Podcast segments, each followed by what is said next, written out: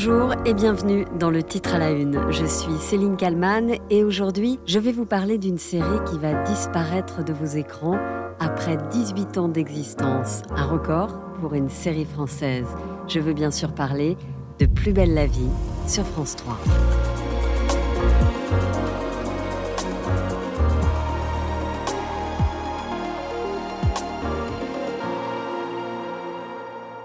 « 18 ans. 18 ans que chaque soir, du lundi au vendredi, Nicole allume sa télévision pour regarder sa série préférée. Elle ne la manque pour rien au monde. La première fois qu'elle découvre Plus belle la vie, Nicole a 64 ans. Et aujourd'hui, elle a beaucoup de mal à se dire qu'elle ne verra plus ces personnages adorés qui l'accompagnent tous les soirs. Je suis très émue parce que ça fait 18 ans que je suis la série. Et j'aime beaucoup les acteurs. Et vraiment, que, la série se termine, c'est vraiment dommage. Moi, j'ai 82 ans. J'aurais bien aimé qu'elle continue. L'émotion, la tristesse de Nicole au micro de BFM Marseille-Provence. Nicole, qui, comme des millions de Français, a regardé cette série pendant 18 ans, le feuilleton quotidien le plus long de l'histoire de la télévision française.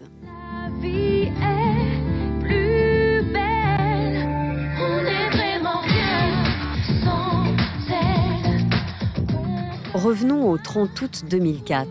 Ce jour-là, à 20h20, les téléspectateurs de France 3 découvrent le quartier du Mistral et quelques-uns de ses habitants.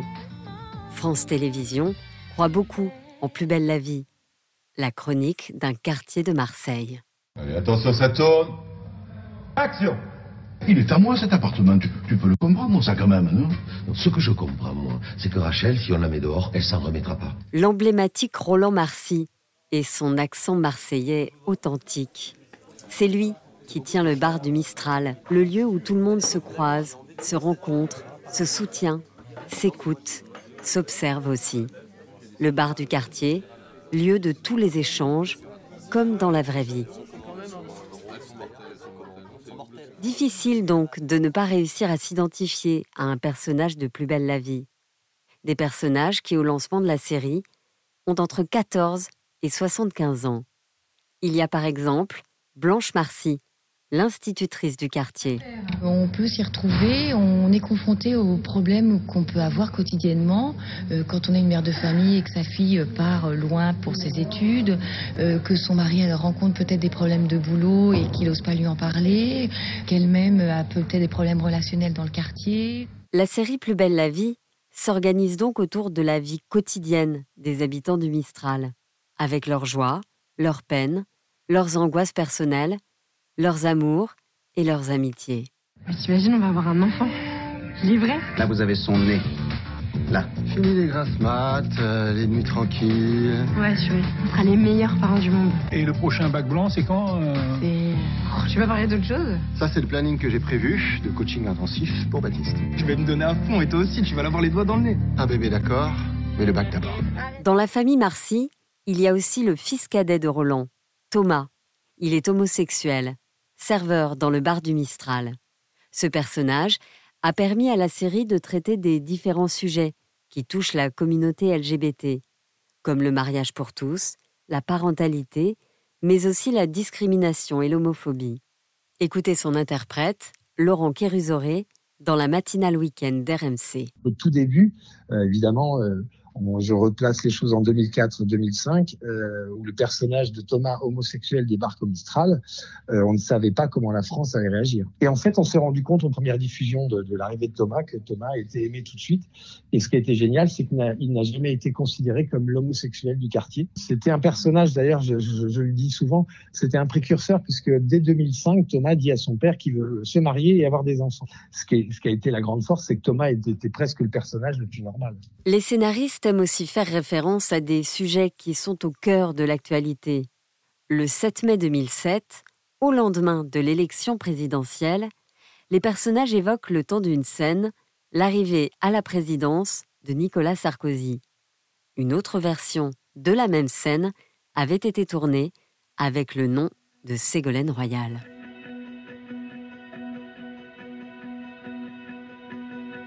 Le lancement de Plus belle la vie en termes d'audience est catastrophique. Ça ne marche pas, ça ne prend pas. Moins d'un million quatre cent mille téléspectateurs. Un fiasco. Le premier épisode manque de rythme. Les scénaristes, réalisateurs et producteurs vont être obligés de réagir et vite. Pas question d'enterrer la série alors que France Télévisions y a investi 23 millions d'euros. Il faut que ça fonctionne et pour cela, la production s'organise autrement. La remise en question est quotidienne. De nouveaux personnages, moins lisses, font leur apparition. Ceux qu'on aime par leur folie et ceux qu'on adore détester car ils sont réellement maléfiques. Les décors sont améliorés et les parts d'audience vont être grignotées jour après jour. Entre 2007 et 2008, Plus belle la vie réunit quotidiennement près de 6 millions de fidèles. C'est énorme pour France 3, énorme pour Marseille. En quatre ans d'existence, ils n'avaient jamais vu ça. Les concepteurs du feuilleton Plus belle la vie ont vu leur création atteindre hier soir le record de 5 800 000 téléspectateurs. Le succès de la série télévisée de France 3 ne cesse d'augmenter et représente un véritable phénomène en soi. Le public ultra fidélisé réunit jeunes et moins jeunes et toutes les catégories socioprofessionnelles. Sa diffusion s'étend aujourd'hui à d'autres pays comme la Tunisie, la Belgique, la Serbie et bientôt l'Italie. La ministre de la Culture de l'époque, Christine Albanel, parle d'un succès extraordinaire pour la France. Interrogée depuis les studios de Plus belle la vie, le journaliste lui demande alors si elle aussi regarde la série. Je l'ai suivie, je ne peux pas la, suivre évidemment actuellement euh, tous les jours. Je la regarde encore de temps en temps et puis je, je me tiens au courant. Mon fils la regarde encore et donc j'arrive quand même à suivre effectivement, encore qu'il y ait tellement d'événements et souvent dramatiques, car il y a une dimension policière, je crois, qui rend justement qui crée un vrai suspense que, euh, évidemment, il faut quand même se faire raconter les derniers événements. C'est pas comme certaines séries américaines où on est toujours en train de. On retrouve toujours les fondamentaux sans grande surprise. Le succès est tel que même une boutique Plus belle la vie voit le jour. Et là aussi, ça cartonne. Nous sommes à Aix-en-Provence, devant la nouvelle boutique officielle Plus belle la vie. Température extérieure 4 degrés, il pleut sans arrêt et pourtant des centaines de fans sont venus pour une séance de dédicace. Vous faites là, il pleut, c'est pas possible. c'est mes petits-enfants qui m'ont embarqué. Parce que plus belle la vie, on la loupe pas.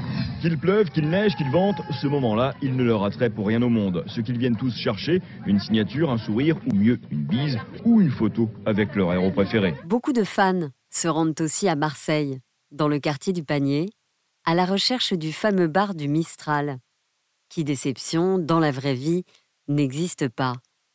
Mais France 3 a l'idée de faire visiter les lieux du décor et même de permettre à certains fans d'assister au tournage. C'est le cas de Josiane, fidèle inconditionnelle de Plus belle la vie, qui pour son anniversaire a eu la chance de rencontrer certains acteurs. Je vous adore, je, vous aime énormément. je vous embrasse, ça me touche beaucoup. Vous êtes la plus gentille du monde, madame. Oh, non, mais vous savez, on est tous très gentils ici. Magali avec un I, hein, pas avec un. Voilà. De l'avoir heureuse comme ça, je ne sais pas si si on mérite euh, tant de reconnaissance de sa part. Euh, mais euh, moi, je suis, enfin bouleversé d'avoir comme ça. Les années plus belles la vie passe et petit à petit, les audiences s'effritent. En 2015, TF1 annonce le rachat du producteur Newen. Newen, qui réalise donc notamment Plus belle la vie. Quatre ans plus tard, des feuilletons quotidiens sur d'autres chaînes viennent concurrencer Plus belle la vie un si grand soleil, ou encore Demain nous appartient. Mais surtout en 2020, comme partout dans le monde, Plus belle la vie s'arrête, se confine. Il n'y a plus aucun tournage. Jusqu'à la reprise, deux mois et demi plus tard. La vie a repris son cours, quartier du Mistral. Que les fans se rassurent, la machine est relancée, les équipes de tournage s'adaptent aux nouvelles contraintes et les réalisateurs revoient la mise en scène pour préserver les comédiens. Et puis ils ne doivent pas s'approcher à plus d'un mètre euh, de distance. Euh, tout ce qui est contact, euh, contact peau, alors les baisers, on oublie ça. les contacts mains, alors ils viennent d'être autorisés, mais à condition bien sûr gel hydroalcoolique avant, après, à chaque prise. Action. Fin de la répétition, le tournage commence. Les comédiens enlèvent leurs masques. Pas de Covid-19 à l'écran. Plus belle la vie n'a pas souhaité, cette fois-ci, jouer la carte de l'actualité. Plus belle la vie, qui a donc tourné son dernier épisode, en août dernier. Un moment poignant pour l'ensemble des actrices, des acteurs, techniciens et réalisateurs, comme Romain Paulin, qui est arrivé dans l'aventure Plus belle la vie il y a 15 ans. Ça a été pour moi une école et une famille depuis 15 ans et voilà, je m'apprête à quitter ma famille euh, de travail et de cœur. Donc c'est un peu compliqué, c'est très ambivalent, on est à la fois dans la joie, dans la fête et aussi dans la tristesse, donc on alterne entre fou rire et, et quelques larmes aussi. Ce vendredi 18 novembre, après 18 ans, Plus belle la vie va donc s'arrêter. Mais attention, certains n'ont pas dit leur dernier mot. Un collectif composé de 300 membres de l'équipe de la série, souhaite créer une société pour redonner vie au feuilleton. Et figurez-vous que des discussions sont en cours. Plus belle la vie pourrait renaître, cette fois sur Internet.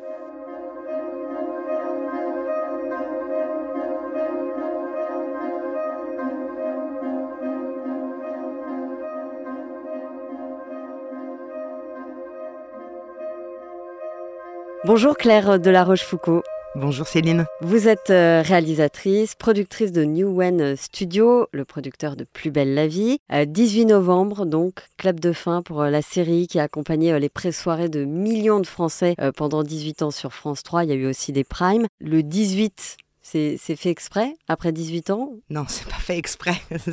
c'est très bien que ça tombe comme ça, mais non, non, c'est pas fait exprès. Bon, vous êtes arrivé sur l'aventure en 2008. On vous a rappelé euh, récemment euh, pour produire euh, la série. Vous étiez donc là le dernier jour de tournage. comment ça s'est passé? Alors, c'est pas le dernier jour qui a été difficile, c'est le dernier mois. Parce qu'en fait, à partir du dernier mois, on a eu tous les jours des claps de fin de techniciens, de comédiens pour qui c'était le dernier jour. Donc voilà, ça a été un mois très riche émotionnellement. Euh, c'est terrible ce que je vais dire, c'est-à-dire que je, suis évidemment, on est tous euh, très tristes que la série s'arrête et voilà, c'est une tranche de vie qui s'arrête et en même temps, j'ai été hum, d'un point de vue personnel extrêmement heureuse de, vivre tout ça parce que émotionnellement et humainement, ça a été euh, extrêmement riche d'échanges, de tendresse, d'amour. Voilà, on s'est senti très très vivant pendant, ce dernier mois de tournage. C'était comme une famille, plus belle la vie? C'est une famille. C'est pas c'était, c'est une famille. Je veux dire, on a un groupe là WhatsApp sur lequel on est 280, euh, je crois, et on s'envoie des messages tous les jours. Euh, je pense que cette famille va perdurer. De toute façon, on est dans un métier de, cooptation, donc je pense que c'est très important que notre réseau perdure aussi pour des raisons professionnelles. Il va falloir qu'on soit très solidaires les uns des autres. oui, c'est ce que j'allais vous demander. Tous ces techniciens, tous ces acteurs qui ont travaillé pendant des années, ils se retrouvent finalement du jour au lendemain euh, sans travail, grâce à, ce lien que vous avez entre voilà, vous. On essaye vraiment on, le sait, hein, dans nos métiers, de toute façon, on est coopté. Hein, souvent, euh, on vous appelle, on dit tu connais pas un premier assistant, tu connais pas un régisseur, tu connais pas. Ça marche comme ça. J'espère que plein de productions vont venir tourner à Marseille aussi parce que du coup, il y a un terreau de techniciens euh,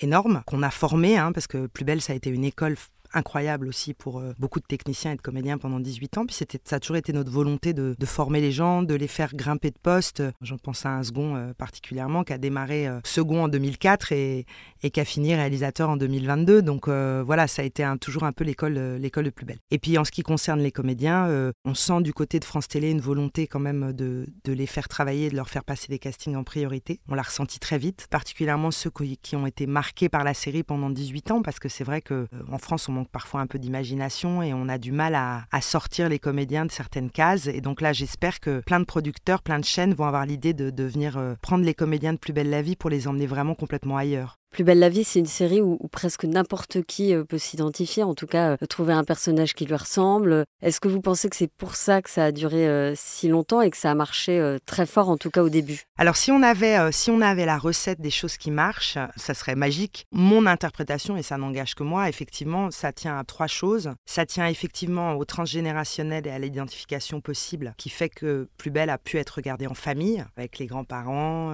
les parents, les cousins. Ça tient au fait que la quotidienneté, évidemment, le fait de pénétrer tous les soirs chez les gens. Et en plus, voilà, Noël, c'était Noël, le 1er mai, c'était le 1er mai. Euh, voilà, le spectateur avait l'impression que les personnages de Plus Belle vivaient la même temporalité qu'eux.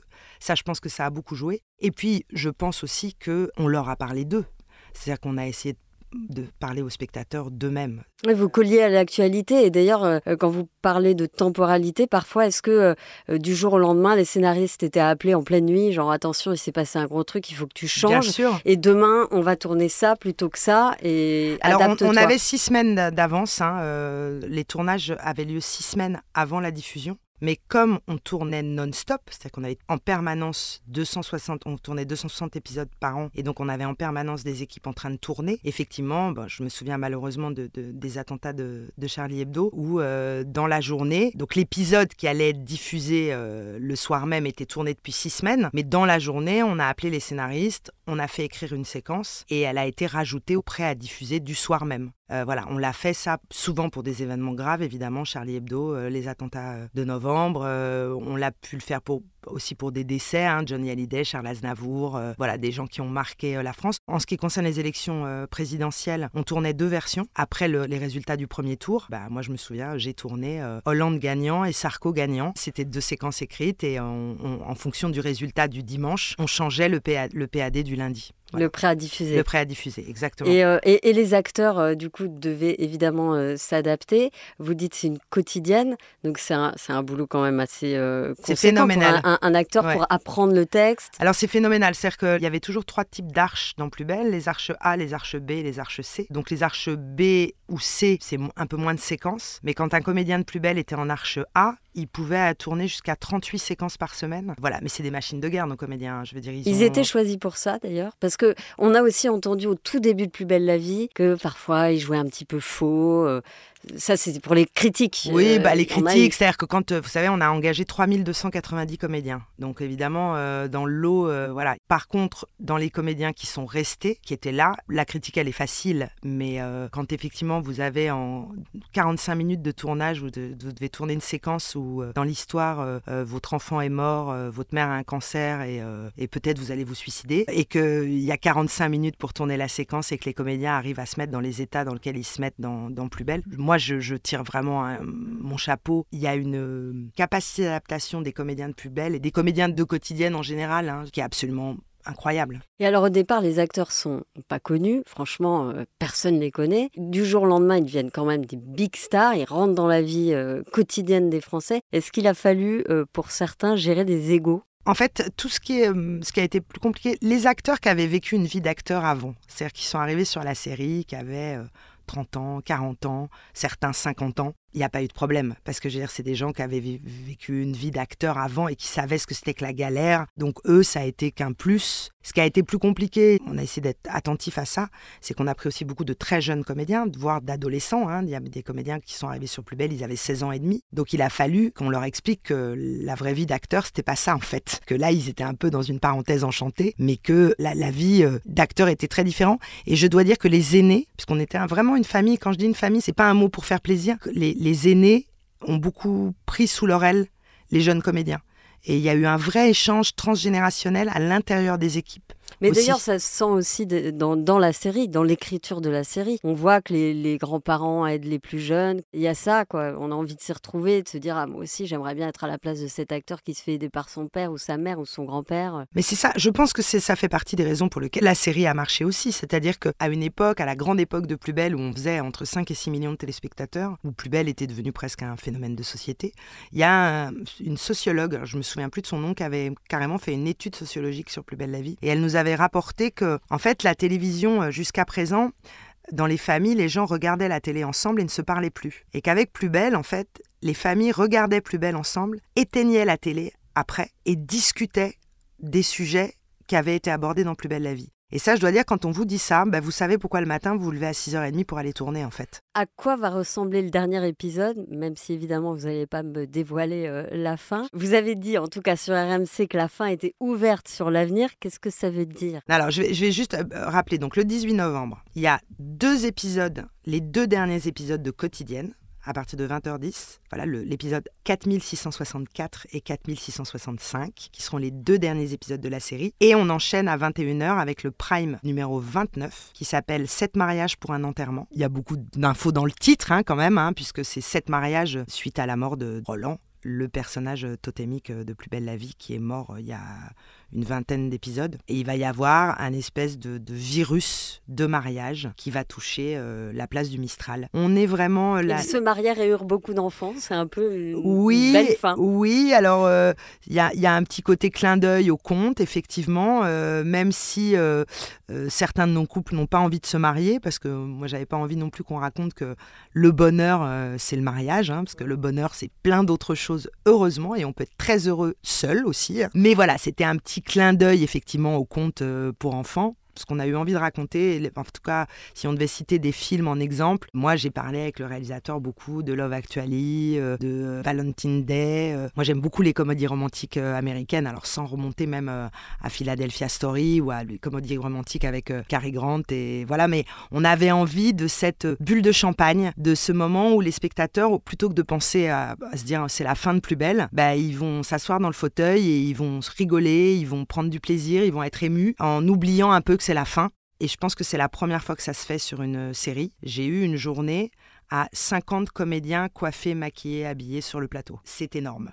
Donc on était très fiers d'avoir pu faire ça grâce aux équipes de, maquilleuses, de coiffeuses euh, qui ont été formidables. Parce que plus belle, euh, on parle souvent des comédiens, on parle évidemment souvent des scénaristes, mais faut pas oublier toute l'équipe technique incroyable qu'il y a derrière parce que c'est des de personnes au total? Alors au total par an, c'est 600 personnes sur une équipe de tournage classique. Euh, en même temps, il y a une quarantaine de personnes, mais euh, il faut savoir que ces gens euh, travaillent à des rythmes complètement effrénés. Hein, je veux dire, quand on est en studio sur Plus Belle, on tourne une dizaine de séquences par jour. Donc, euh, on a quand même des techniciens, des cadreurs, des perchman, des ingé-sons. Euh. On est obligé d'avoir des techniciens qui sont vraiment extrêmement efficaces. Et, voilà, je profite de, ce podcast avec vous pour vraiment leur rendre hommage parce que sans eux, euh, ça n'aurait pas été possible. Merci Claire de la Rochefoucauld. Merci beaucoup Céline. À questions. Merci. Merci à vous d'avoir écouté euh, ce nouvel euh, épisode du titre à la une. N'hésitez pas à le commenter, à le partager euh, autour de vous et à le noter sur les plateformes de podcast. Merci à Sophie Perwaguet et à Thomas Pronguet et à toute l'équipe de bfmtv.com. Je vous donne rendez-vous demain pour un nouveau titre à la une.